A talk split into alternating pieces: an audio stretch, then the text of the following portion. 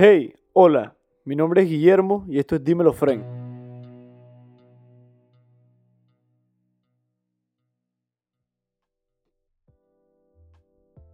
Crear es una profesión y por esto trajimos un profesional al respecto para hablar hoy. En este episodio número 19 tuve la oportunidad de conversar con Pape Inc., un artista colombiano formado en Panamá que trae a la vida su esencia a través de sus diseños y caricaturas que caracterizan su estilo emotivo y colorido. Conversamos sobre cómo el arte es la vía que llevó a Aurelio, que es su nombre real, a aprender a expresarse y a ser libre, y algunos de los sacrificios que conlleva el trabajo creativo. En esta conversación hablamos de mucho más que solo arte. Cubrimos temas como la libertad, el miedo y cómo superarlo, y qué motiva todas nuestras actuaciones y nuestra manera de ser, y cómo encontrarnos cuando nos sentimos perdidos. Espero disfruten este episodio que me enseñó mucho y brindó mucho valor a mi vida, y espero también a la tuya.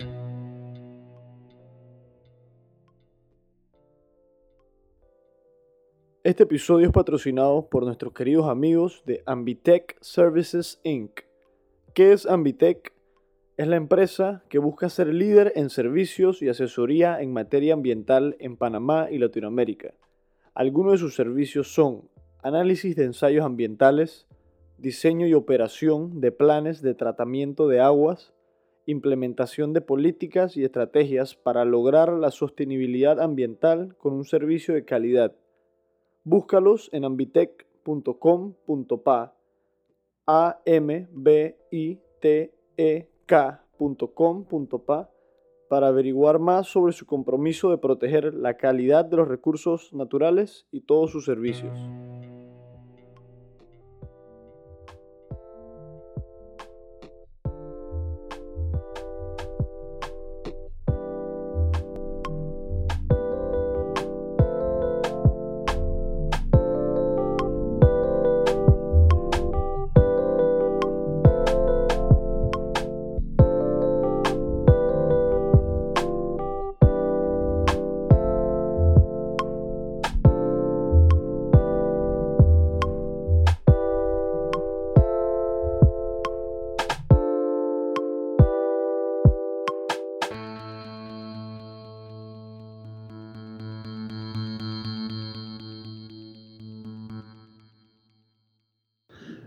Y en 3, 2, 1, bienvenidos a un nuevo episodio del podcast, el Dímelo Podcast. Bienvenido Aurelio. Gracias. Hoy les quería compartir un poco, como a mí me gusta el arte bastante, y no solo el arte musical, sino el arte visual.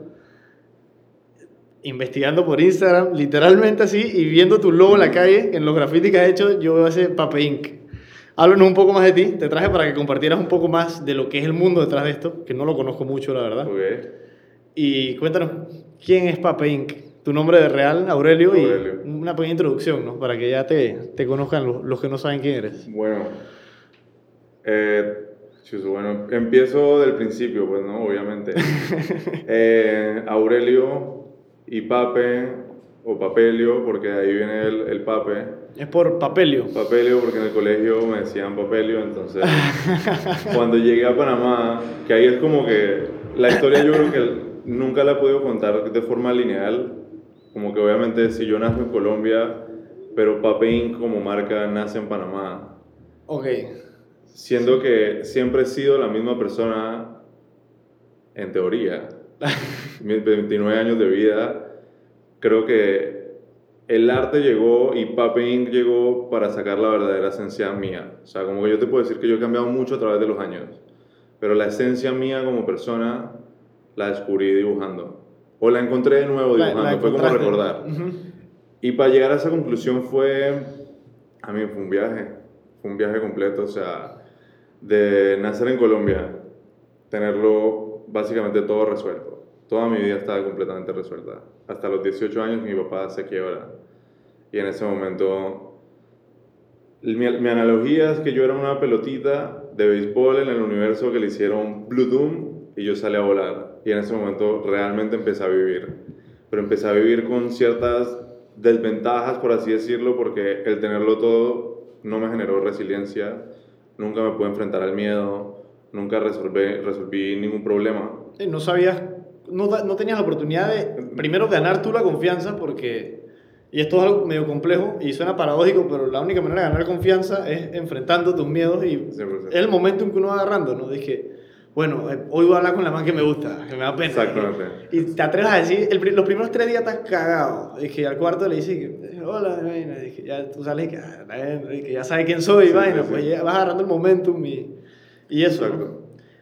Entonces, claro, yo, eso pasó a los 19 años y cuando salí volando me fui para Francia. De Colombia directo a Francia. De Colombia a Francia. ¿Esa decisión, curiosidad, familia No, o mi, fuiste tú? mi- mi- mi hermana estaba en Francia ya estudiando. Ok. Mi papá con lo último que tenía logró sacar la visa y darme 2.000 euros que me Ah. duraron un mes porque me los bebí Te fuiste completamente. locura ya. Y obviamente, o sea, empecé, empecé a vivir a los 19 años y yo todavía lo tenía todo resuelto, pero no tenía nada resuelto. Y en, y en, y en esa dinámica como que de una u otra forma siempre seguían resolviendo todo. Ya fuera mi hermana, alguna novia, Siempre de- amigo, un colchón, ¿no? Siempre, siempre caía como afortunadamente y tampoco y también muy desafortunadamente porque no fue sino hasta que llegué a Panamá a los 22 años que regreso a vivir con mis papás y a los 22 años realmente cuando llegué a Panamá me hice la pregunta de quién quién soy o sea tengo 22 años no tengo una carrera universitaria sé francés he vivido o sea tengo buenas experiencias pero quién soy, qué me define a mí como persona. Y en ese tiempo yo hacía downhill en patineta, Longboard. longboard, sí. Eh, ¿Te gusta? Sí, sí, lo practiqué. Siempre. Lo, llevo tatuado en mi espalda. o sea, Ah, ¿en serio? Es una parte muy grande de mi vida. Tengo bastantes amigos que les encanta. Yo nunca fui dije, un monstruo, pero Sí, sí. siempre fui de esos frustrados, de que trying. Imagino Cuti, no sé. Cuti Valdés, sí, sí, sí, sí, Panchito, claro. de Quique, que- Panchito, ¿tú Quique. sabes? Ah, ¿tú estás claro quién son? Ah, pues son mis, mis Sí, amigos, sí, la sí, sí. verdad. No, es que la escena del longboard era muy pequeña acá. Y, y todo, en la comunidad, algo que sí respeto de ella, y a- no se le presta mucha atención, pero yo vi que eran, se, se apoyaban. Y, y Panchito, por ejemplo, con su iniciativa de Pity White Sí, Brothers sí. y eso, yo siento que ayuda más a unir la comunidad, ¿no? Bueno, honestamente esa comunidad murió. ¿En serio? Yo no la sigo, por eso o sea, no, no es lo que era antes. O sea, yo llegué a Panamá y era todos los, todas las semanas, todos los días, estar en el Administration Building Siempre estaban- bajando loma. Todos los días. ahí. O sea, todos los días era patinar todo el tiempo. Y eso era lo que hacía, eso fue lo que me permitió conocer gente en Panamá.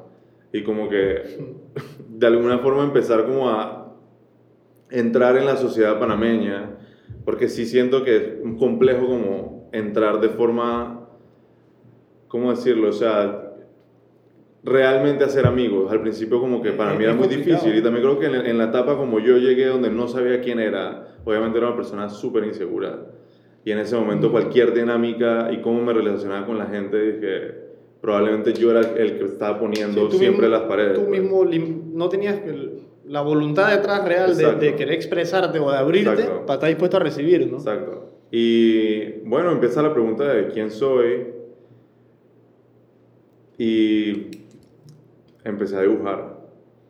¿Qué, ¿Qué te llevó de las llantas al papel? O sea, Los, los gráficos de las tablas. lo- la- los artes que veías de Claro, abajo, ¿no? Claro, y ahí viene la pregunta después del quién soy. Dije, ¿cómo hacen esto? ¿Cómo, Sí, sí, cómo sí, una persona tiene la capacidad de imaginarse esto y, Esto y plasmarlo, Y si exacto. está en una tabla es que lo vendió. ¿sí me Exacto. Alguien le pagó para que, Que, hiciera que genera un valor, o sea, que un interés Ajá. detrás. Y ahí es donde va el recuerdo de, de- yo siempre toda la vida dibujé. Por eso dicen que la pregunta no es cuándo empezaste a dibujar, sino cuándo dejaste de dibujar. Porque todos de niños siempre dibujamos. Es verdad. Entonces la pregunta es ¿cuándo dejaste de dibujar? Y esa, esa respuesta la tuve mucho más adelante. Porque a medida que yo empiezo a dibujar, lo que vine a entender ahora, mucho después, es que yo cuando estaba dibujando era ese niño que tenía dentro, que era yo, o sea, es la persona que tienes ahorita al frente, estaba diciendo, quiero salir.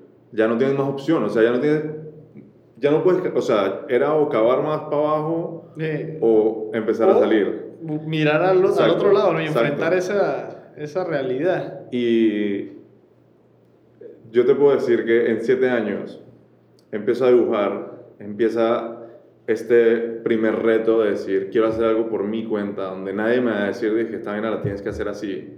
Nadie sabe, todo el mundo te va a decir, estás loco. Siempre. Es parte, yo pienso que de, de innovar y de intentar hacer algo que es poco común el ver que...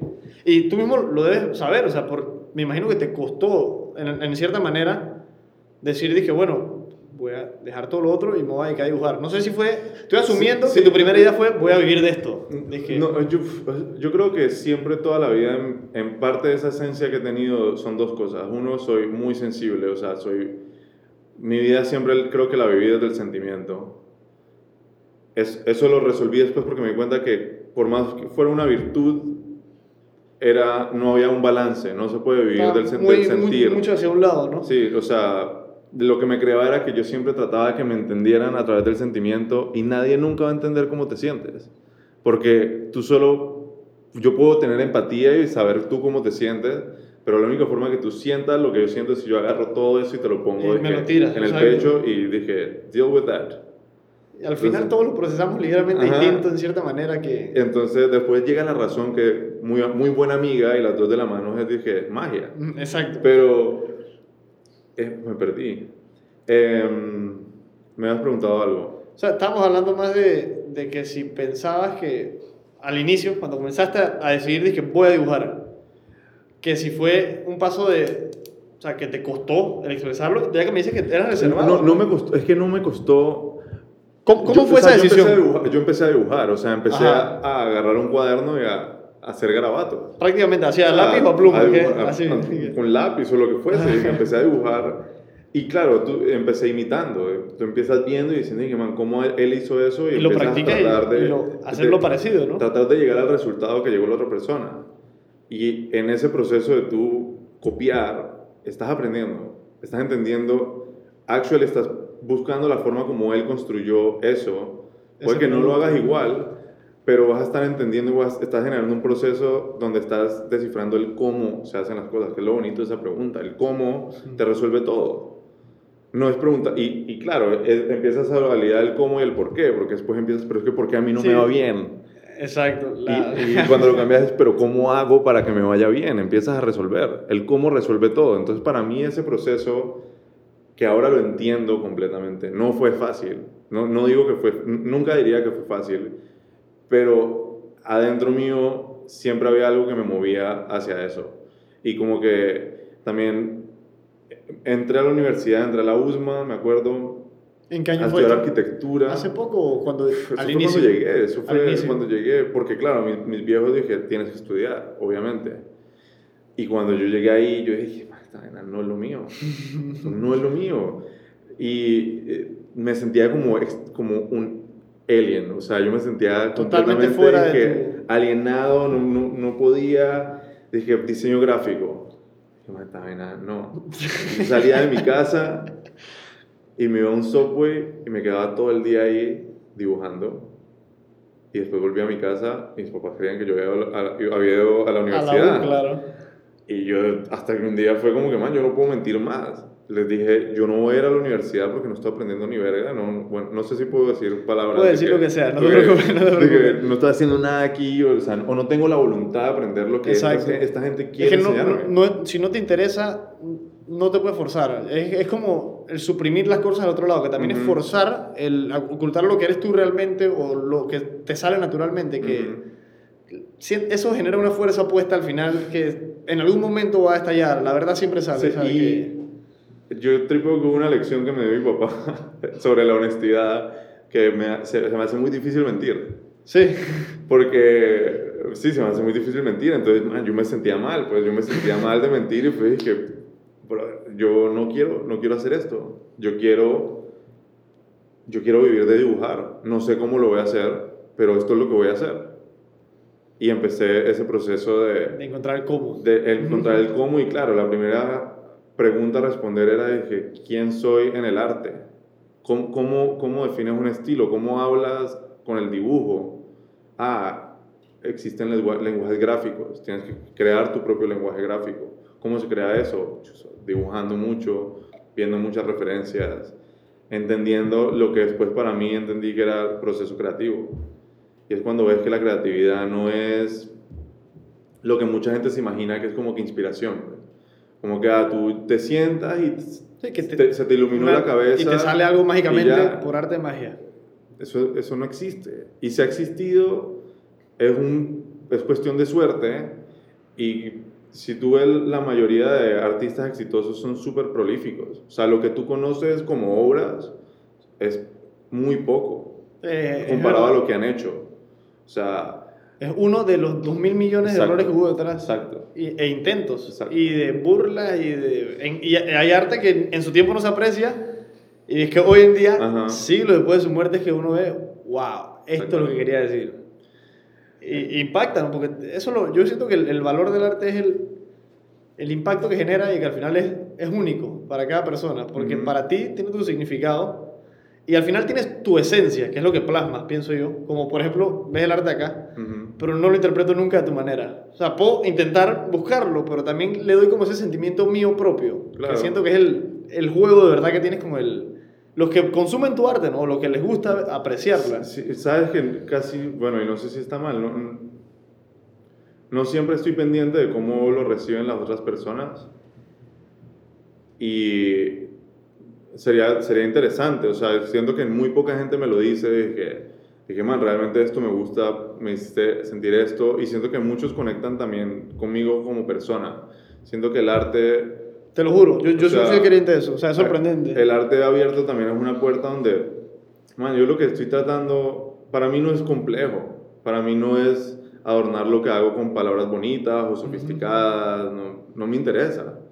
Yo, literal, yo estoy siendo libre. Yo estoy, tú. yo estoy ejerciendo mi libertad como persona de decidir hacer algo, tener una misión, un propósito y cumplirlo. Estoy en esa misión. Esa es la misión de mi vida y es la misión que tengo, es la misión que haré de aquí hasta que me muera. Y para mí cumplir esa misión es sencillamente pararme y dibujar. No es necesariamente vivir del arte. Y constancia. Ajá. Obviamente, mi meta en este momento es vivir de mi libertad. Claro. Eso es lo que completamente quiero. Pero ese, esa, esa, ese conjunto de palabras es muy complejo. Supremo. Porque yo, tú siempre eres libre. Siempre eres libre. No, no es vivir tu libertad, es sencillamente decir que soy libre de decidir intentar cumplir esta meta. Entonces, si la vida me pone en un punto donde, digamos, no vivo de vender arte como tal, no voy a sentir que no soy libre. Yo haré lo que sea. Tú me pones un McDonald's a trabajar y llego en la noche y dibujo Y y todavía lo estoy intentando y estoy subiendo eso y haciéndolo, todavía estoy ejerciendo mi libertad. No me he entregado a decir, es que tengo un trabajo que detesto y porque el mundo está conspirando en mi contra y no tengo esto, no voy a poder cumplir mi sueño. No. Estoy resolviendo plata porque tengo que resolver plata. Es que toca. Es la ¿Sí parte de la realidad, ¿no? Entonces, sí. Estás en proceso de, de esa misión. sí. Ahora que traje a colación ese tema del, de la misión tuya y que veo que la estás trabajando, porque te- yo te he seguido desde hace bastante tiempo, con mi cuenta personal, Guillermo Sí. La de me lo dije, buco, porque yo, yo vi tu arte y fue, esta vaina no la he visto en otro sitio, o sea, y me transmitió Brutal. una, no te estoy molestando, pero una emoción distinta, o sea, cada vez que veía como tu toque, porque eh, todos todos tus tus pedazos de arte tienen su, su toque de papi, Ujú. ¿me entiendes? Y eso me inspiraba algo, no sé, pero era satisfactorio verlo. Dije, yo me ponía a ver tu video y cada concepto que hacías, el logo, Barrio los 30, ¿son cuántos días está ahí? 36 Days of 36 Life. Days of Life. Y todo eso, o sea, yo te estaba siguiendo desde antes de eso, Total. porque me llamó la atención. Veo que le estás metiendo duro a redes, me lo comentaste ahorita que estábamos hablando. ¿Cómo te ha ido con el proceso de hacer realidad ese, ese, esa misión tuya, de poder vivir del arte? Has estado más cerca, me imagino, tu trayectoria de estos últimos siete años que llevas dibujando.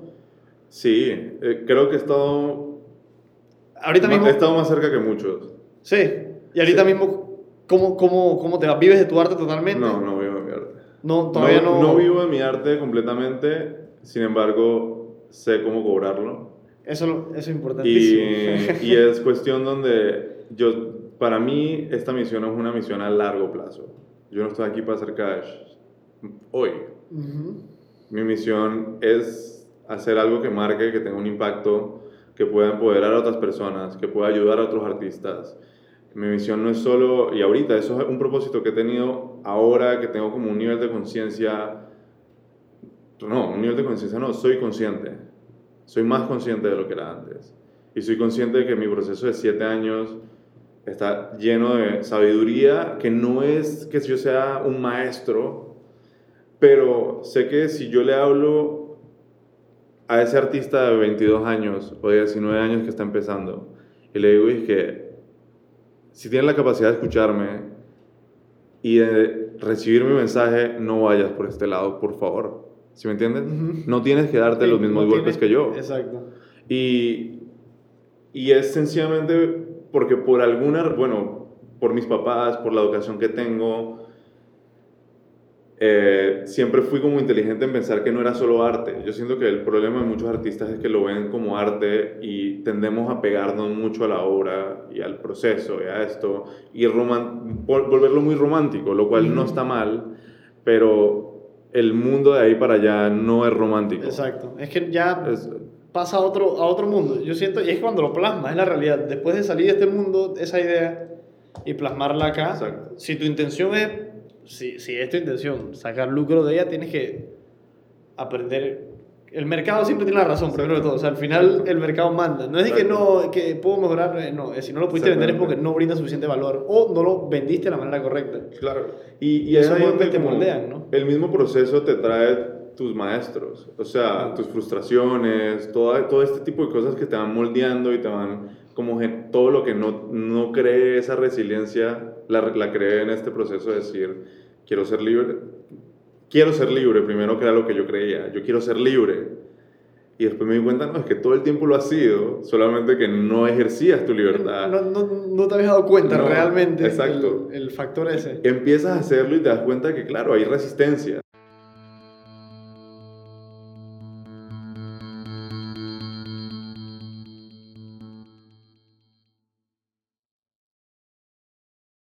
Si te gusta lo que escuchas, búscanos en redes sociales, arroba dímelofren en Instagram y en Twitter, y entérate de todos nuestros próximos episodios.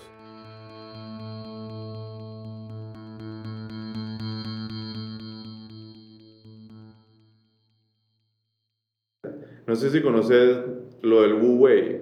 Esto es... Cuéntame, a ver si...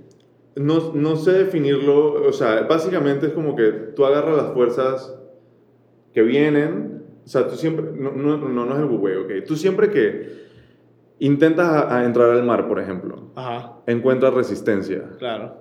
Y después cuando quieres salir, después logras entrar y estás ahí, pero después cuando quieres salir, el mar siempre tiende a, a sostenerte. Entonces, porque siempre como personas tendemos a quedarnos en el estado anterior al que estábamos. Cuando nos vamos a despertar queremos quedarnos dormidos, pero después cuando nos queremos dormir queremos seguir despiertos. Entonces, como que siempre que uno va a intentar hacer algo, sea lo que sea, vas a encontrar resistencia. Y esa resistencia, una vez la rompes, ya después pasas al otro lado y entras como en esa zona de confort. De nuevo, o, o, no de confort, pero yo diría que como de no necesidad. Mm.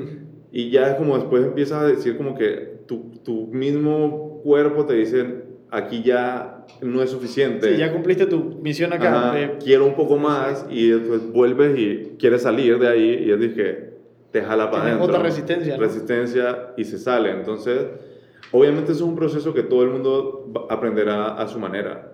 Pero lo que a mí me encantaría dentro de mi propósito es, uno, poder concientizar a los artistas que, en cómo valorar su trabajo, porque creo que lo más difícil que hay. Después de confiar en tu trabajo es confiar tanto que le vas a poner un precio y lo vas a sostener, sea como sea. No dejándote llevar por la presión de necesito cash ya, o es que este trabajo me va a llevar un escalón más arriba. Todo eso porque realmente, como no le enseñan negocios a los artistas, tú sales y te encuentras con estos tiburones que piensan en negocio y obviamente se van a aprovechar. Claro. Y todo se maneja desde un monólogo es tu trabajo vale esto, tu trabajo se cobra no así. No tiene ni, voz dentro de, claro, entonces, esa conversación. A mí eso nunca me gustó, siempre me hizo sentir mal, me, me sentía frustrado.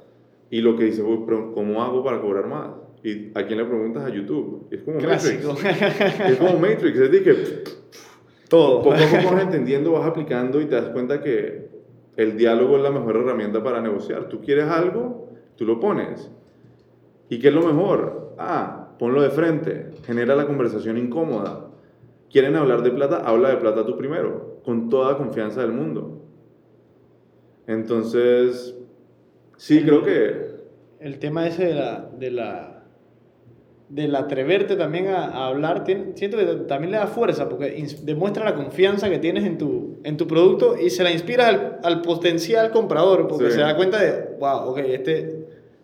O sea, lo que hace Claro. es, es en serio, o sea, y tiene la confianza para decírtelo de, de cierta manera, ¿no? Sí, igual, como que tal vez para mí ahorita es fácil decirlo, o más fácil decirlo que antes, pero obviamente el proceso tiene unas etapas. O sea, tú no puedes llegar y decir, es que mi trabajo vale tanto y dije, no has demostrado por qué vale tu trabajo. No que tengas que demostrar- demostrarlo per se, pero hay ciertos estándares de calidad Claro. que inclusive por respeto a ti mismo deberías mantener, no porque te pagan. Al final, lo, cuando entiendes la propiedad intelectual te das cuenta que la obra siempre es tuya, nunca deja de ser tuya. Entonces, si tú estás creando algo, lo estás creando por ti. Si esa vaina quedó mal, si tú haces que valga menos, es Eh, por ti, es- es tuyo, exacto. es tu trabajo. Entonces, nada, es, es un proceso increíble que me ha enseñado, o sea, uno me encontró como persona, porque como te contaba al principio, empieza ese Aurelio adentro a salir, pero ¿quién estaba antes? Y resulta que yo tuve miedo desde, lo- desde muy pequeño, tuve mucho miedo, muchísimo miedo. Y miedo a, miedo a sentir, a expresarte. miedo a expresarme, miedo a, a ser el, el niño que lloraba, porque sentía. Al niño que se conmovía, al niño que era noble, sencillo. eh, Y eso es cultural, ¿no? Es, es porque no encajas Claro. con la, el estereotípico figura del hombre. O sea, igual. Piénsalo, o sea, no, tampoco que tu trabajo es, hablando estereotípicamente, dije que eres un, un man de negocio en saco o eres un Ujú. man de bodybuilding, nada, sino es, es arte, o sea, tú pintas. sí, ¿Me entiendes? Y, Eh, y sí. esa es tu manera de expresarte.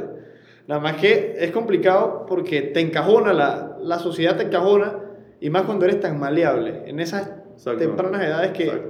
a veces hasta un amigo te puede hacer la diferencia de, de inspirarte adelante, ¿no? Y es lo que hablábamos al principio de cómo todo, era muy, todo es muy sencillo cuando eres un niño y todo te lo complican. Y todo te lo complican todo diciéndote, es que no sueñes, es que soñar no sirve para nada, tú no vas a vivir del arte. Eso es que hay que hacer plata y hay que agarrar este camino. Y desde el colegio no- siempre, o sea, no, no estuve en un colegio donde dijeran que las artes, Mm. no, Mm. era esa vaina no, entonces eh, yo siento que, o sea, no como que siempre me sentí diferente, porque la forma como yo crecí fue en un paraíso, o sea, yo crecí con un, o sea, había un lago, perros, iguanas, dije, era, era un lugar hermoso, o sea, mis papás crearon un ambiente hermoso, dije, lleno de amor, o sea, yo crecí con amor, que es lo mejor que puedes tener, pero cuando salías y de repente en el mundo Es no que había no- tanto que amor. no- no no y- siempre hay y- amor. Y, y no, generaba- no, no- no tenía esa malicia, pues yo no tenía malicia de... Y, y no estoy tratando de echarme flores, pero es que Claro, pero es que llegaba alguien a hacerte bully y yo te quedaba y dije... no sabes ni cómo "Man, reaccionar, me no". imagino, ¿no? Y creé otra persona, pues creé una persona que era el que le iba a tirar los perros a la Yales, el que decía La, "Vamos a la realidad te, fútbol". te cambió un poco ahí el, Me cambió durante años, el Aurelio inocente, ¿no? Casi, yo. Casi 20 años, También, siendo otra persona. ¿piensas tú que, hablando de la sensibilidad, yo me considero una persona bien sensible. Siempre he sido más por la música, no te voy a mentir. A mí me encanta la música. Piano Ujú. de pelado, he foldeado bastante últimamente, pero todavía es que los acordes, tú me das un piano y yo me sé mover. O sea, dije, maybe ya no puedo leer partitura ni nada, guitarra todavía, y a mí la música me deja los fríos. La música a mí me Sí, gusta, sí, a mí verdad. me... cliqueo y te lo digo porque ahí fue cuando me di cuenta de que, wow, a mí la música me puede cambiar la manera que yo me siento así. Si yo pongo una plena ya de 50 Cent, o si yo pongo ya de que The Cure y me voy más atrás, a Sí. escuchar rock o otras cosas más viejas así, y te cambia, te cambia. Eh, Hace pocos días, no sé por qué, gracias a un amigo mío, regresé a escuchar a Stevie Wonder, durísimo de no, pero Ajá. durísimo, todos los días estoy escuchando a Stevie Wonder. Y me cambia como que mi, mi flow, mi manera de, de de enfrentar la realidad, ¿no? En cierta Ujú. manera. ¿Tú sientes que el interactuar tanto con la naturaleza como me lo dijiste, fue lo que te... O sea, porque pienso yo que te gustaba mucho y que te interesaste por sentirlo, ¿no? ¿Que te formó de cierta manera o piensas más que fue el, el, el, el ámbito de lo que era el amor de tus padres y lo que sentías en el ambiente? Yo creo que fue el amor de mis padres. Más que... 100%. 100% fue la forma como... La forma como me educaron mis padres y la suerte de ser yo. Mm, O sea, es lo Claro. que me hace ser yo. Porque, co- como te digo, yo no, no- creo que por más que yo intente describir la forma como yo siento, es, fu- es fuerte. O sea, es fuerte. O sea, a mí, yo siento todo fuertemente. Es que- Intenso, o sea... intenso, o sea, dije, si estoy triste, I bien feel triste. it, dije, o sea, no, no, no, no, no, tanto como que la mente me la está jugando, sino que O sea, la- la corporalmente la misma sensación la siento y la música también, o sea, a mí una canción me, me puede poner a llorar. Prácticamente. O sí. me puede dije, poner eh, Pelos- todos sí, los pelos pelos me pone de punta, o sea, y asimismo también la- cuando me relacionaba con otra gente, la empatía hacia las otras- personas, por ejemplo, a, a mí, chuzo, a mí me duele ver a la gente mal. Y me imagino que también te preocupabas por los demás. O sea, de 100%. cierta manera. Me preocupaba por los demás y me, siempre esa persona que yo creé obviamente era súper insegura porque nunca, nunca fui yo. Y eso hacía que, claro, al ser yo tan sensible, estaba completamente preocupado por cosas que no eran Claro. racionales en lo absoluto. Siempre estresado, siempre culpando, siempre en dinámicas súper tóxicas. Claro, me imagino. Pero lo, lo- para regresar, porque es que a mí me encanta cómo el dibujo sacó, empezó poco a poco ese Aurelio a, a crecer en confianza, ¿sí me entiendes? Eso Y fue lo que, el momento en que agarraste Claro, ahí. o sea, eso empezó y yo sin darme cuenta eso empieza a salir y hasta, hasta hace poco, hasta hace nueve meses, más o menos, casi un año, no ya, un año, cuando llega lo del self-awareness Mm. por Gary Vee, Sí. y yo empiezo a mirar hacia adentro y encuentro este desorden. Uh, Yo, ¿qué es esto? este desorden, Ajá, o sea, de yo acostarme a dormir con la boca apretada, estrés, porque ahora que lo entiendo, tenía dos personas. Tenía Aurelio diciendo, hermano, sácame. Estoy aquí, listo, y está el otro man muerto del susto. Dije, dije, si yo no rompía y yo no entendía eso, yo no podía llegar al nivel donde siento que estoy ahorita, que es como que llevo una etapa de conciencia donde puedo respirar, puedo entender y puedo estar más, más tranquilo, pues. Sientes que te has balanceado ese... O sea, además de que revelaste tu tú real, te sientes como más balanceado. ¿Cómo, cómo lo describirías así con una palabra? Una palabra, sincronía. Consciente, no, es que conciencia, es conciencia, es estar. Y honestamente, aquí sí es dije, un shout out completamente a Jacob Larrinaga, Panamá Despierta. Para despierta. Yo sigo su cuenta. Eh, uno, yo llegué donde él buscando ayuda y él en su proceso, él muy empáticamente me dijo, vamos a tomarnos un café, yo a ver si te puedo ayudar. Sin compromiso. ¿Cómo lo, lo descubriste? Yo lo había conocido a él por un trabajo que hice en Tántalo. Ok. No había mucha amistad, pero siempre había algo que yo veía en este man y decía, este man sabe algo que yo no sé. algo, que te llamaba Algo, así la atención. algo. Y después cuando lo empecé a seguir como en Instagram y posteaba vainas, hubo una vez que posteó algo, yo dije, chus, este man definitivamente sabe algo que, de self-awareness that I need to know. Llegó donde él y empezó un proceso mágico. O sea, yo de verdad, la primera sesión entendí todo lo que yo te estoy contando ahorita. Ese, en ese momento se abrió la puerta. En ese momento encontré al niño muerto del susto. Al Aurelio asustado. Al, real. al- al Aurelio asustado que era realmente el niño y a Aurelio el que está aquí, dije, adulto, listo para decirle al man, dije, no está pasando nada, aquí estoy yo, ahorita voy yo, adelante, no tú. Entonces, es decir, y ojo, yo, a ese miedo es lo mejor que me ha pasado en la vida. Ese miedo ha sido mi guía y, me ha hecho, dije, estar aquí donde Te estoy. hace lo que eres tú, exacto. Me ha hecho Tienes que estar ser aquí donde agradecido de, de eso. Pero para mí es sencillamente, no se puede ir a ningún lado sin razón y sentimiento. O sea, tú solo usando la razón tampoco llegas a ningún lado. Y usando solo el sentimiento tampoco. Y ahí es donde llegas como a, a lo que sería la magia, básicamente. Esa, esa sincronía es lo que piensas, lo que dices, y lo que, lo que sientes, y sacas esa energía al mundo. Porque al final lo que... Sincronía. Es, claro, y, y, es lo bonito de la palabra y cuando entiendes que a medida que hablas entiendes más.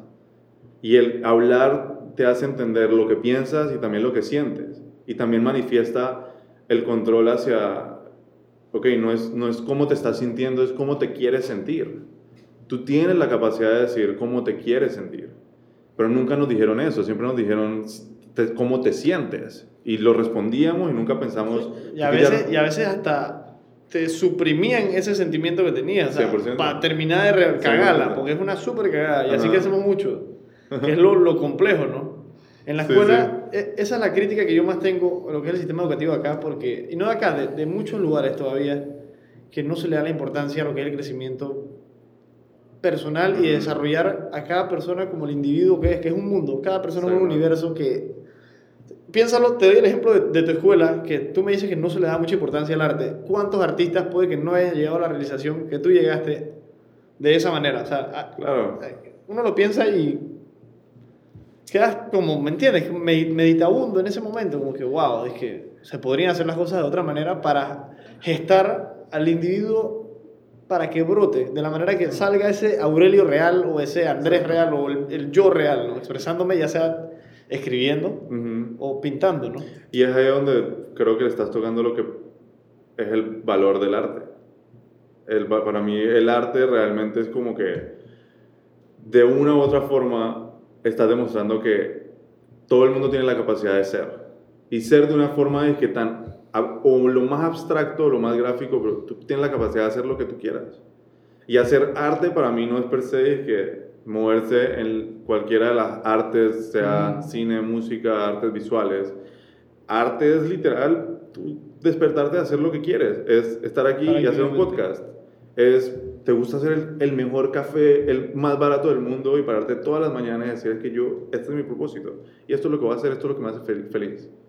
Y ya, y así poco a poco la humanidad va despertando. Yo creo que vamos en ese camino a, a que todos vamos a estar despiertos, vamos a estar más conscientes, o sea, realmente esa utopía es posible. Y, estamos encaminados al parecer, tú ves que ahora la meditación ya dejaba de ser algo reservado para totalmente zen y los yogis locos a hacer algo que, wow, esto me puede cambiar mi manera de, no solo de pensar, sino de estar y de sentir, existir en el momento y de, de apreciar lo que es ese, ese factor, o sea, el ver lo que es y simplemente apreciarlo porque es, o sea, y darte cuenta de que, wow, o sea, yo, yo no he hecho nada, o sea, para estar consciente y haber nacido, y, o sea, estoy feliz, o sea, ¿me entiendes? Estoy, estoy feliz y me siento como estando, o sea, sí. continuamente. Es, es, que esa es, es, fácil, es que es ahí donde digo, nos, lo, nos complicaron todo mucho.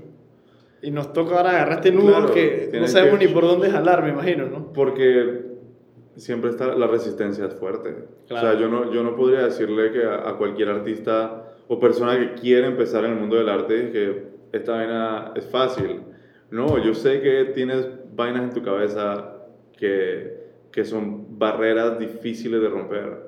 Estoy muy claro y siento que... Pero lo bonito de poder hablar de esto es que al final puedes hacer que para una persona sea posible romper esa barrera. Y si yo en mi, en mi carrera logro que, que tres personas la rompan y esos tres, otras tres, y se empieza esa cadena de favores, y es como lo, lo, que decían, digamos, ahorita con la tecnología, es que realmente podemos tener un impacto en, exponencial. En cualquier momento. O sea, no es como Exacto. ir uno a uno hablando con una persona. En este momento estamos tú y yo hablando, y tú vas a agarrar todo esto y lo vas a poner en, en un lugar tecnología, donde, todo lo donde está disponible a toda la humanidad. Dije, bueno, todos los que hablan español. Y los que accesan al Internet. Exacto. Exacto. Y es increíble. O sea, poder pasar no de 1, 2, 3, 4, 5, sino pasar de 1 a 2, a 4, a 8, a 16, sí. 32, 64. Dije, en 10 pasos ya vas como por 1000. Abre, abre, abre demasiadas puertas y siento que ayuda a gente que, por ejemplo, traigo tu ejemplo a colación. Imagínate tú si hubieras tenido redes. ¿Cuántos años tienes? 29, me dijiste. 29. ¿no? O sea, bueno, Yo tengo 21. La diferencia de redes en sí, porque ahora es que pienso yo, tú creciste sin nada de redes Sí, sociales, no, imagino, ¿no? con- que tenías que MySpace. Enciclopedia. sí, eh, Microsoft Enciclopedia, es que eso era lo que había. Bueno, ¿tú, tú piensas que la, tener Instagram, por ejemplo, en esos tiempos, en los que estás en tu lado con tu perrito, ¿te hubiera abierto otras puertas? Sí, pero quién sabe qué puertas. Es que es ahí lo complejo. Claro, claro. Y, y, y realmente es un arma de doble filo, claro. La gente no está pensando que el teléfono produce ciertas cosas en nuestro cuerpo, nos hace sentir de una forma. Por eso es que uno todo el tiempo quiere agarrar el teléfono, Exacto. porque te hace sentir bien cada que recibes un mensaje, O un like. o un like o esto. O sea, produce algo en tu cerebro. Y cuando pelados de 12 años que apenas están formando, de que toda esta vaina se está formando y están recibiendo estos estímulos. No, y ahora es ese y Joule, y la, la- Ah, la bueno, sensación ¿no? del. Ah, bueno, so, yo, yo empecé a tomar a los 15 años. Dije, tampoco puedo decir También, nada. yo estoy que- en la misma. ¿no? de que- Yo tuve una, yo tuve bastantes inconvenientes con el guaro Sí. por, por no conocerme y por inseguro, pienso yo, ¿no? Más que nada, y por querer delegar esa, ese valor mío Ujú. o la valoración de Guillermo a Aurelio, a Estefano, a Andrés y al resto de la gente. Sí. Ellos determinaban quién era yo y yo tenía que hacerlo de acuerdo a sus criterios. Y el- esos tanganazos que yo me metí de cara, porque te digo, dije, hospital, buen par de veces, por Buco Guaro, fiesta. Yo en Paradise hubo un año que yo me respeto a la cara, no tengo ni la más mínima idea de cómo. O sea, dije, no me preguntes el, No, el procedimiento fiesta. detrás. no. Pero, y repetidas veces, estamos hablando que me pasaron muchos accidentes. En el 2012 fue el, el más horripilante de todos, que fue que casi me muero. Que eso me dijo el doctor, o sea, yo para mí fue de la nada de, de estar en un lugar a que se me apaga el cerebro y de la nada me despierto en una camilla así. Dije, fuck. Dije, fuck, ¿qué es esto? Toda mi familia, un poco de tíos, muevo la cabeza, dolor de cabeza inhumano. Dije, ah, ok, ok, esto no está bien. Y estar en esa situación, esa fue la primera, o sea, que fue la más fuerte, pienso yo, Ujú. y repetidas veces. A veces uno piensa que uno sabe, pero uno no entiende las vainas. Hasta que se mete el decimocuarto golpe que dije, wow, ok, ahora entiendo. Lo sabía, pero no lo aplicaba. Y esa inseguridad ya no la tengo. Si te das cuenta, yo hasta, hasta la tenía todavía, pero yo dije, y esto me costó tomar la decisión de hacer un podcast, pero yo dije, eso no me puede a mí limitar más lo que yo quiero hacer. Sí. Y esta es mi zona fuera de confort. Ya ahora me ves cool. O sea, aquí yo puedo estar tranquilo viendo la cámara, todo cool, no sé qué. Pero yo no podía hacer esto. Y entre más me forcé a hacerlo y a exponerme, fue que más me di cuenta que puedo ser yo. Sin tener esa, esa inseguridad que la tenía prácticamente en- encriptada así en el cerebro, metida, ¿no? De que yo delegaba eso. Y siento que lo reflejé mucho ahí porque me ayudaba a quitarme a veces esa, ese pensar en lo que qué pensarán de mí los otros, ¿no? Claro. Y me iba, me iba en esa huevazón, y me iba, y me iba, y me iba, y me iba, o sea, no te voy a mentir. Y siento que eso fue muchos golpes que me dio de esa manera la vida a mí, Ajá. que también me considero más bien sensible. Por eso siento que, que me conecto contigo en eso, en ese, Sí, es, ese sentimiento. ¿no? Es que definitivamente la sociedad no está hecha para, o sea, si ves el mundo no es sensible, o sea, el mundo de los negocios no es sensible, Para nada. o sea, la televisión no es sensible. Bueno, ves que Gary Vee es Claro, de los primeros sí. que quiere romper ese, 100%. ese Está paradigma. cambiando, ¿no? está cambiando. Y, y- y la gente se da cuenta. Es, es que la lo, gente lo- se da lo cuenta. estamos cambiando y yo no sé si es que antes de, porque para mí existe un antes y después de la sesión con Jacob. O sea, eh, antes de eso yo no era consciente de eso y no conocía gente con ese set of mind. Y de la nada, como que despierto y salgo al mundo y me empiezo a encontrar con un pocotón de gente. Yo siento que te comienzas a fijar. Y, y, y- Claro. o te empiezas a encontrar con ellos. Y una de las cosas La que, vida me, también, que me llegó con, con Jacob, porque Jacob me dio muchos regalos en el sentido de que la respiración, por ejemplo, el, el solo hecho de respirar, eh, perspectiva, como tú con la palabra empiezas a hackear tu mente y hacerla ver Tu manera de expresarte. y a, y a quitarte el estrés. Porque muchas veces el estrés estás en el futuro y te estás preocupando por vainas que no existen o estás viendo ese problema de la forma que no es. O sea, en concreto dije, yo ahorita quiero definir bien lo de la propiedad intelectual, quiero entenderlo bien, porque sé que es donde está el valor en todo esto de crear, es en la propiedad intelectual. El tema más hablando legal. Legalmente, contratos y todo esto, que, que yo tengo una amiga abogada que se llama Aroc, María Gilma Rocha, Ok. y ella me asesora en este sentido, pero hay muchas cosas que yo no sé y quiero entender. Y a veces esa presión de tú querer saberlo todo, pero es que no hay forma que lo Es sepas imposible. ya, ¿sí me entiendes? Y empiezas a... Y te estresa, te desesperas, "Man, que quisiera". Suelta y delega, entrégate, porque es que no lo puedes saber todo. Y es parte de ese balance. Dije, yo, yo me dedico a crear, hermano, y a ser yo. Yo no soy ni abogado, no soy ni la otra vaina, pero a mí me gusta saber porque, claro, a mí me gusta hacer arte y me gusta darle valor a mi arte. No hay nada que yo disfrute más que yo poder sentir que, no volver a sentir que un cliente me, me puso el pie encima, ¿sí Claro, entiendes? claro, claro, Sino que yo estoy aquí y dije, man, esto es lo que valgo y así yo tenga que quedarme tres meses sin trabajo, me quedo tres meses sin trabajo, no me importa. Porque yo siempre tengo trabajo. Yo siempre estoy en el estudio, todos los días. Dibujando. O sea, y ahí es donde es que el, el hábito, o sea, el, el, el crear hábitos, magia, o sea, cambias, cambias todo, tú puedes lograr todo 30 minutos al día, es todo lo que necesitas para lograr algo, es 30 minutos, Prácticamente, pero todos los días. todos los días, Exacto. todos los días. Yo no me acuerdo bien la cita, pero creo que la vi más para los escri- escritores, pero creo que aplica para cualquier, prácticamente cualquier tipo de actividad creativa, que, que menciona que uno debe tener la creatividad de un artista, te doy el ejemplo, pero la disciplina de un contador, para poder ser un profesional de verdad. Y ese complemento, o sea, y también cuando dicen la frase de el paso más difícil de escribir es sentar tu culo frente a la computadora. O sea, ese, el, bueno, lo voy a hacer. Tener esa voluntad de que me voy a sentar. Y ahí entran los hábitos en juego, porque es lo que eh, la mayoría, no sé el porcentaje exacto, de nuestras, nuestras interacciones diarias son hábitos. No nos damos ni cuenta. Es sorprendente, ¿no? Y hay muchos malos hábitos. Exacto, y es ahí donde al no ser consciente te das cuenta que estás entregando casi que el 60-70% de tu vida. Exacto. Cuando agarras el teléfono y no sabes por qué lo estás agarrando, estás caminando y estás viendo el teléfono, pero espérate. ¿Por cuando qué? vas a caminar, camina. cuando vas a manejar, maneja. Si vas a comer, come. Si vas a trabajar, trabaja. Y si vas a descansar, descansa. Ya. No compliques las cosas. O sea, por eso es que un- un- antes yo me la pasaba siempre ocupado y nunca haciendo nada. Nada. Era como, claro, estoy preocupado y el preocupar cansa más que cualquier cosa. Es lo que más te cansa.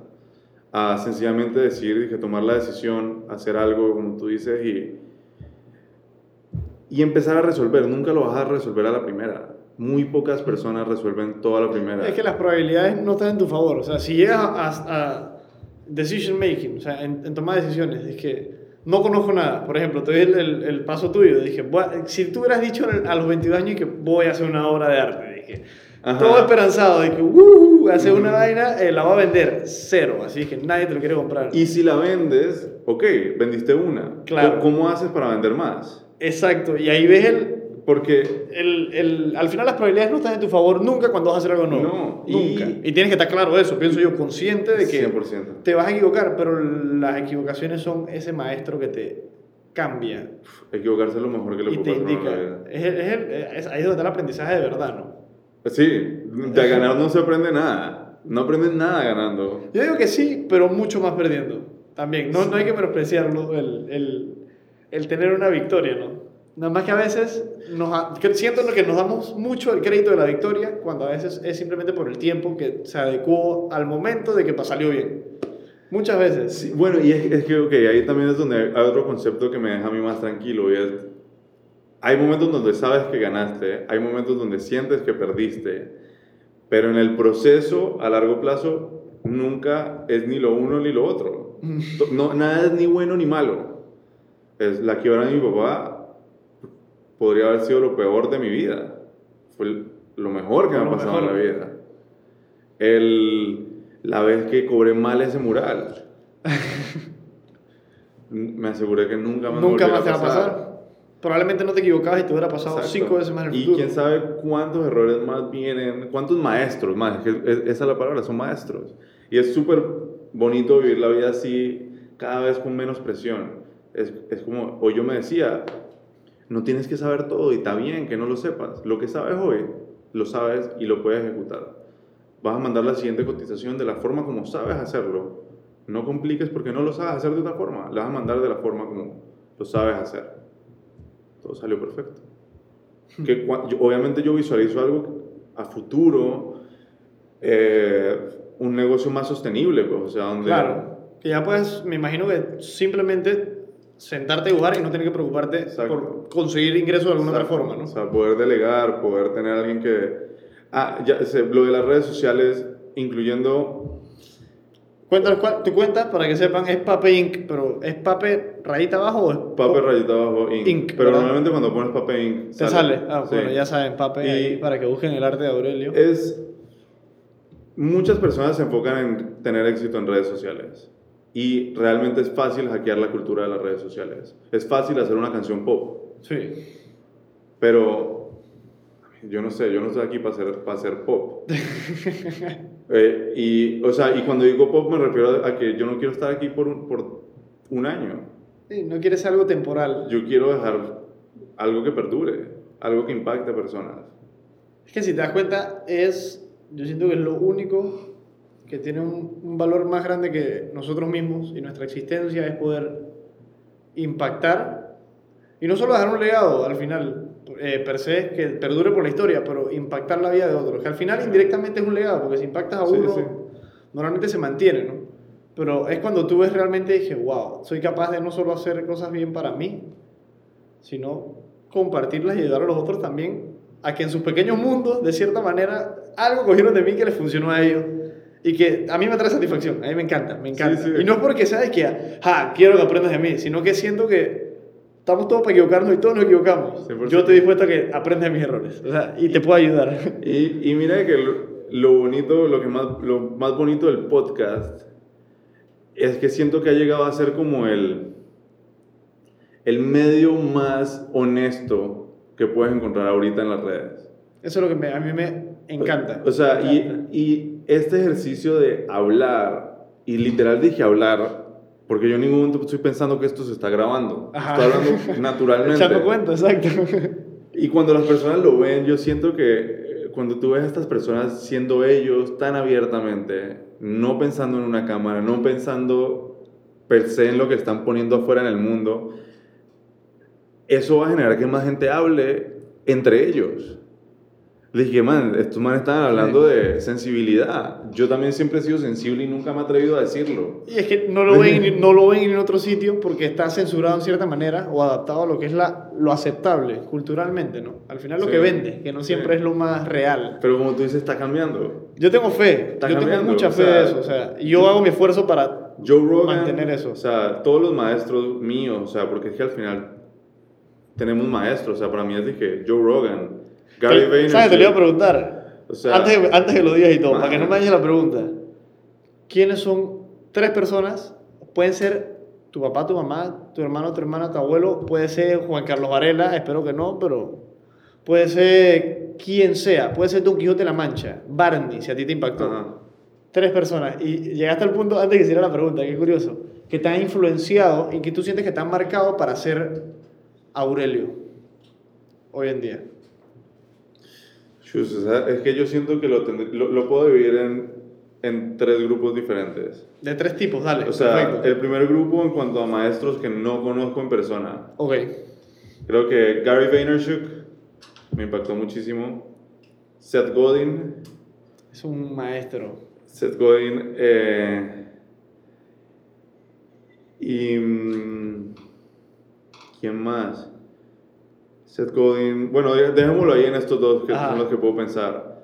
En personas muy cercanas a mí están Monique, mi novia, mi papá y mi mamá, mi hermana y mis mejores amigos que serían Richie y Juan Amaru, que son dos personas increíbles. Shout out ahí a Dije, dije, completamente han estado en ese proceso y más que nada, por ejemplo, Monique, mi novia, entra en un proceso hermoso y en un proceso donde yo me empiezo a conocer y ella se empieza a conocer y es como, como un remolino en donde al final dije, hemos terminado creando esta persona, esta identidad que somos ella y yo, y dije, sin ella, dije, no sería lo mismo. No fuera- No sería lo mismo. Dije, definitivamente no sería ¿Desde cuándo la conoces? Hace cuatro años. Y la conocí, la vi por primera vez el primer día que expuse mi trabajo al mundo. ¿En serio? Sí. Esto fue hace... Hace cuatro, Cuatro años, cuatro años. O sea, yo llevo siete años, pero la primera vez fue un show en Moji- Mojitos y Mojitos. Ajá. que organizó Insano, con Tex, Stephanie Sanz, Carola. Yo- Dije, Wow, puro poco artista. Yo sigo a Tex Sí. también. Sí, Insano es el más famoso de los que, o sea, cultura Ajá. popular. sí, De- sí, cultura pa- popular panameña, sí. Claro, de ahí es cuando entras al mundo del arte detrás. Sí, sí. Y los- el otro día pusiste cinco stories que yo seguía a todos. a todos. Sí, uff, y Otro, otro tipo de arte que nunca había visto en mi vida. No, O sea, y, y y si te pones a ver, no todos tienen. Hay uno que es Dave Arcade, que es un maestro. O sea, para mí él es un maestro. O sea, yo lo sigo a él y. Inclusive he visto sus tutoriales para aprender vainas. Este man tiene 3.000 seguidores, pero les dije. Otro. No hay nivel. O sea, no puede, por eso no puedes medirlo así. Y la, la última sería. Las últimas tres personas, yo digo que Jacob. Sin Jacob, este proceso no sería como lo estoy viendo ahorita. O sea, Jacob realmente cambió mi vida como amigo y como perspectiva donde me dio... Fue como que estaba mirando para acá y me dijo, "Es que haz lo mismo, pero... Para el otro lado. Mira para acá. Aquí hay algo más Ajá. que. Y de ahí en adelante empiezan a llegar otros maestros que no sé si conoces esa página Mindful Finance. Es- me, wow, que dar la vida. Me escribió ayer. Bueno, Estaba, Eli, estaba hablando con, con ella. Eli es una crack. Eli... Ah, eh, yo nunca había visto una cuenta que se dedicara a eso y siento que es lo- una de las vainas Sí, más sí. ingeniosas que he visto Bro. en los últimos dos años. O sea, Bro, lo- sorprendente. Yo la voy a invitar, ya yo le dije. O sea, feliz Mira. de traerla acá. Feliz 100%. es entender las finanzas desde el amor y la conciencia. Desde, como todo. Si tú Sí. quieres hacer un podcast, tú tienes que tener un propósito para el podcast, empezar a construir todo. Lo mismo. Y me hizo entender las finanzas de una mejor forma y me, me dio una preparación para eso. Y creo que es- esas serían como, en resumidas cuentas, las personas que en este momento diría que han como completado, bueno, Mara Gilma también la abogada. También les dije, es una maga, es Sí. una persona muy sensible, es poeta. ¿La conociste como abogada? Claro. O, o Es antes que- de, es que de eso. Ma- Mara Gilma es una maga. O sea, literal te lo digo. Es una de las personas más interesantes que yo he conocido en mi vida. Es abogada, es poeta. Entonces, es muy bonito encontrar estas profesiones que son tan como de. Desde el, ah, la guerra y todo radical, Sí. los abogados, y de la nada encuentras un abogado con amor. Dije, algo con los abogados que te caen bien. No sucede normalmente. Y, y entonces, Curiosamente, yo, yo estoy estudiando Derecho en la USMA. Sí. Yo me este año me graduó, si todo sale bien, pretty, ojalá. Así, estamos ahí en proceso de salir de la USMA ya tranquilo, trabajando. Por eso estamos aquí grabando de noche, porque la USMA, desgraciadamente, ese horario está fuerte de que sí, salí de sí, noche. normal. Pero sí, te lo hablo que me ha tocado verlo dentro de- del mundo profesional.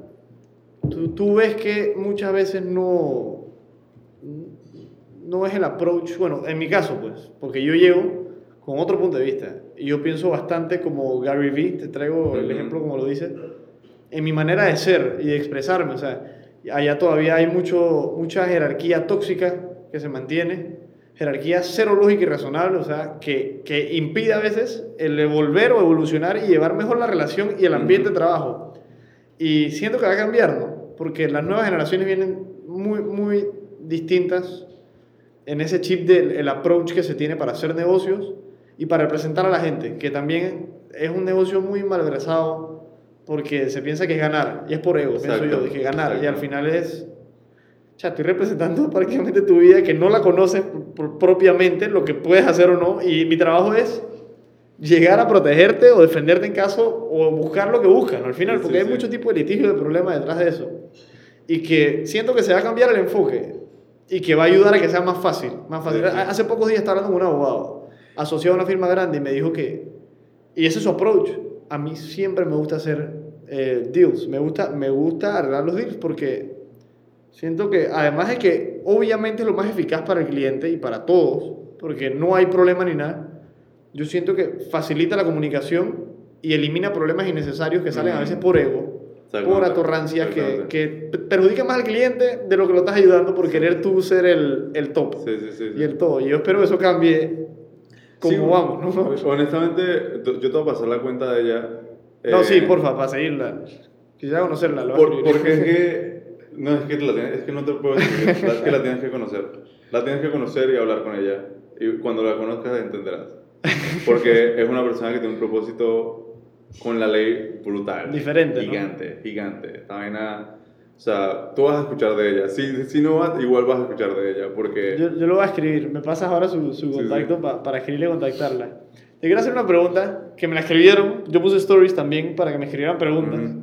Y hemos tocado prácticamente todos los temas. El, me pidieron tu origin story, que, que le querían saber de dónde viene este, Ajá. este pape, ¿no? Sí. Yo no me sabía tu nombre hasta ahorita que llegaste, para que sepas. Sí, no sí. tenía idea. Yo te guardé mi celular pape, porque no sabía qué poner. No sabía cómo ponerte el nombre. No, es que soy pape. Soy pape. Pape. Soy pape y soy Aurelio. Y ya hablamos de tu inspiración detrás. Y hay dos preguntas que no he mencionado y hay una principalmente que a mí me no me la esperaba que la hicieran. Y era, ¿qué emoción sientes tú que es la que más se, se identifica contigo y la que más se expresa en el papel, en el momento de tú sentarte a escribir? O sea, ¿con qué emoción sientes tú, tú puedes trabajar mejor? Digamos que estás totalmente, totalmente eh, frustrado, agobiado, por ejemplo. O estás totalmente emocionado, feliz, o amoroso, sensible, o no... No, yo, yo, a mí me gusta crear desde el bienestar.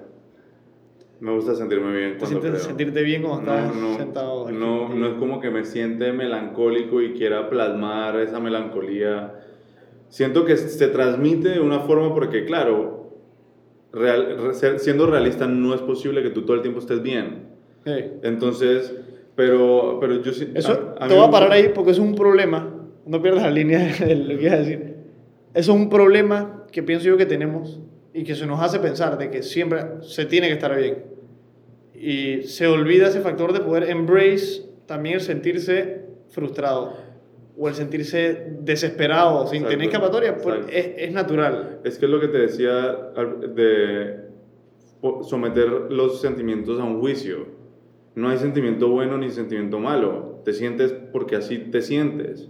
O sea, el sentimiento nace, o sea, sale. No es como que alguien te hace algo y, y, y te sentiste mal y tan mal porque te sentiste mal. Claro. No. Esa persona hizo algo y produjo una reacción. Lo que tú haces después con ese sentimiento es, es- es ya, es- ese es tu control. Eso es lo que hace si está bien o está mal. Y a mí me gusta cuando creo la pieza, al final cuando lo ves muchas veces porque ya he resuelto el, el desorden. Y cuando a mí muchas veces me pasa, o sea, si estoy frustrado, mi Instagram se, se, se para por un rato. Porque tengo que resolver cosas, tengo que sentarme a pensar, tengo que sentarme a procrastinar, tengo que ver videos, Tienes que, tienes que buscar esa, esa solución a la incomodidad, que, que, que ese- esa falta de bienestar, ¿no? Tengo que poder decirlo, decir lo que siento. Y no siempre es fácil ponerlo en palabras. Yo digo que más veces es complicado que fácil el decir lo que sientes. Y eso Sí. es, es aleatorio, vas así. Hay días que vas a poder y hay Ajá. días que te vas a parar y que no sé qué siento, no sé qué es esto, no, no sé qué me pasa. O sea, yo, yo soy muy bueno hablando, o sea, poniéndolo en palabras, pero es que no siempre son las palabras correctas. Porque es como, hay veces, por ejemplo, lo que yo decía, yo quiero vivir, de- eh, eh, yo quiero ser libre y vivir de mi libertad. Pero para ser libre, antes hay que ser esclavo. ¿Sí me entiendes? Entonces, yo siento que con la palabra yo, yo me estaba considerando esclavo. Yo no sentía que era libre. Si no me siento libre, es porque me siento esclavo. Esclavo. Entonces, como que muchas veces me he dado cuenta que cuando llegan estos bloqueos creativos, que realmente mucha gente los agarra de excusa para no crear. Y crear es una profesión. O sea, yo, llego a mis- yo no tengo la opción, o para mí no existe la opción de que porque yo soy artista y no tengo ganas de dibujar hoy, no, no no, lo voy voy a hacer. estudio. No, vas al estudio y vas a dibujar. Quieras o no, Quieras o no, quieras o no, ese es tu trabajo. Ese es mi trabajo. Yo no, yo no, si, ¿Con qué cara tú le vas a decir a un cliente que eh, es que hoy no me siento con ganas de hacer el contrato? No estoy inspirado. no. Porque el- la, la gente confunde creatividad con inspiración. Y la creatividad es un proceso, es un proceso donde, claro, hay lucha, hay resistencia, pero al final el sentimiento que yo pongo para mí es felicidad en este momento. O sea, por eso yo siento que es color, son personajes ener Sí, son con vivos, energía, como que te la O sea, hay mucha fluidez, o sea, en, en el trabajo que, que estoy haciendo ahorita, que es más personal, donde no es tanto diseño, por así decirlo, pero yo me siento a tirar líneas y hacerle sentido a esas líneas, y me encanta, me encanta, lo que más tripeo. y me hace Y sentir... yo siento que es lo más, lo más genuino también, ¿no? Por algo lo debes disfrutar tanto. Es lo más genuino. Es, lo más, es, lo, es demasiado genuino.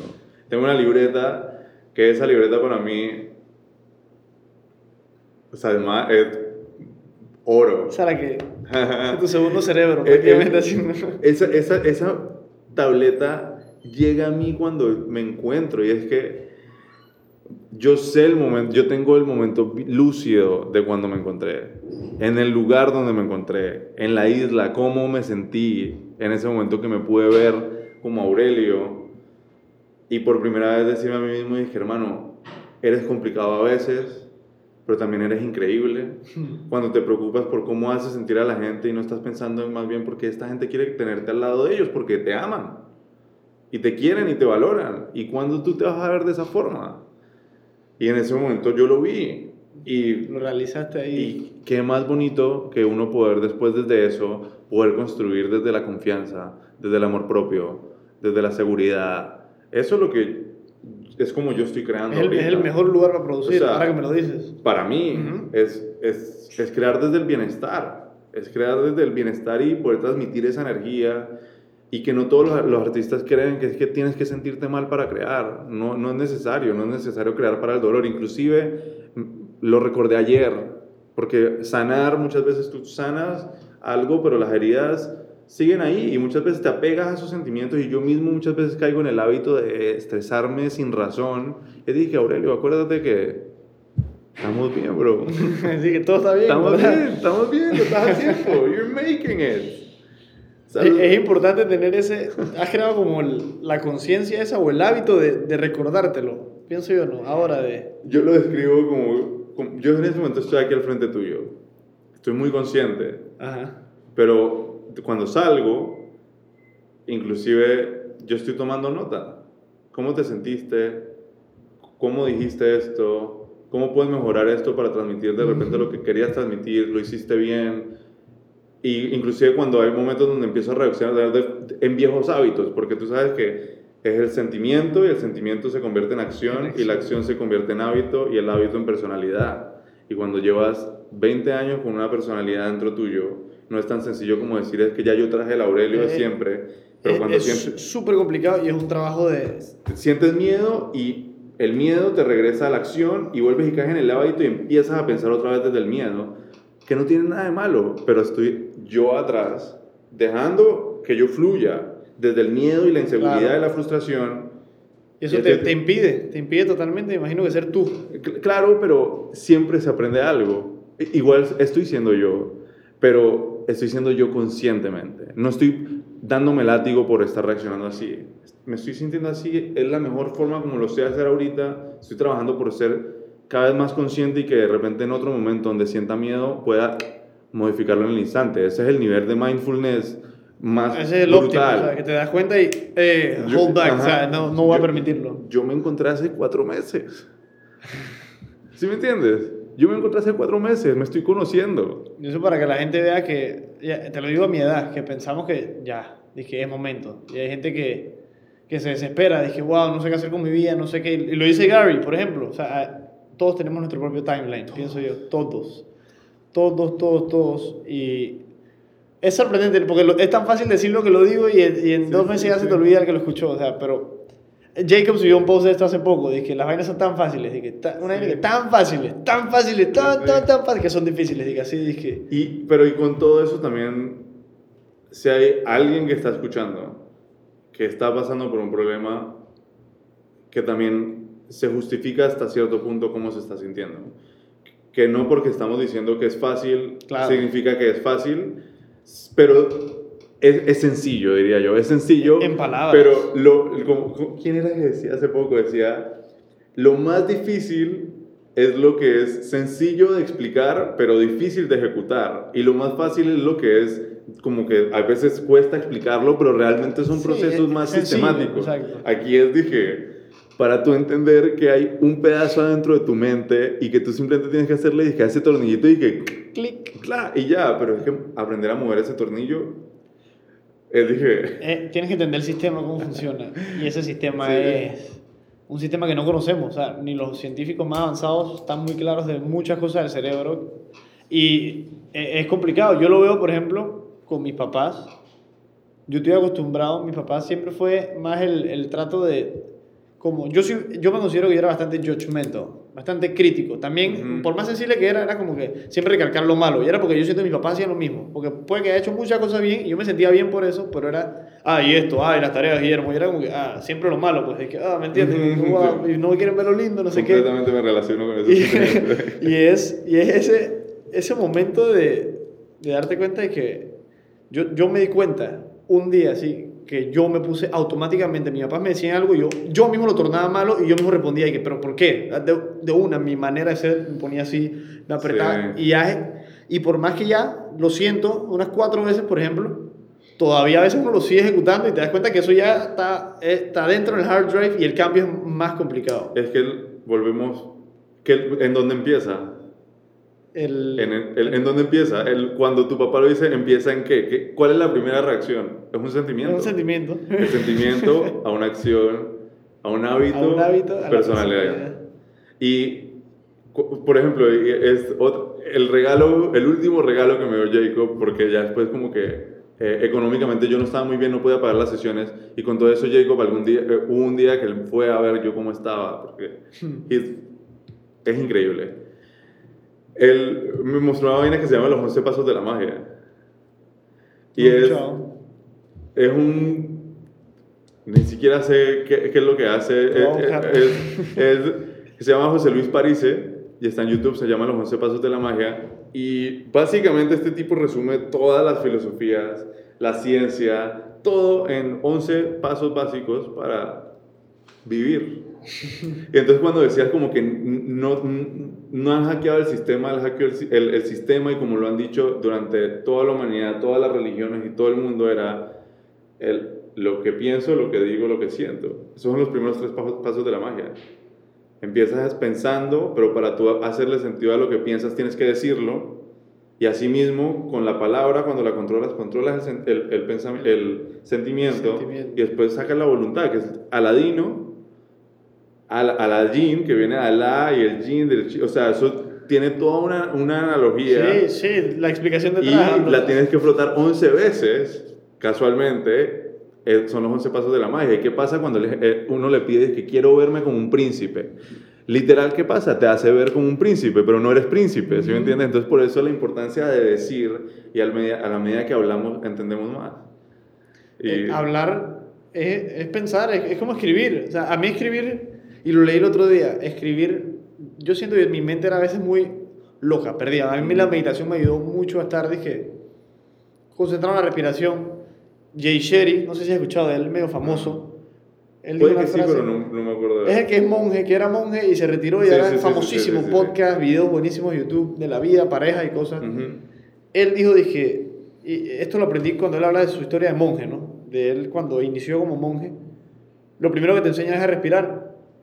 Y es porque es lo único que tienes desde que naces Sí, sí. hasta que te mueres contigo. Y es, Es- lo único que puedes controlar y que eso controla mucho más de lo que tú quieres. Y si no eres consciente con eso, no vas a ser consciente con el resto.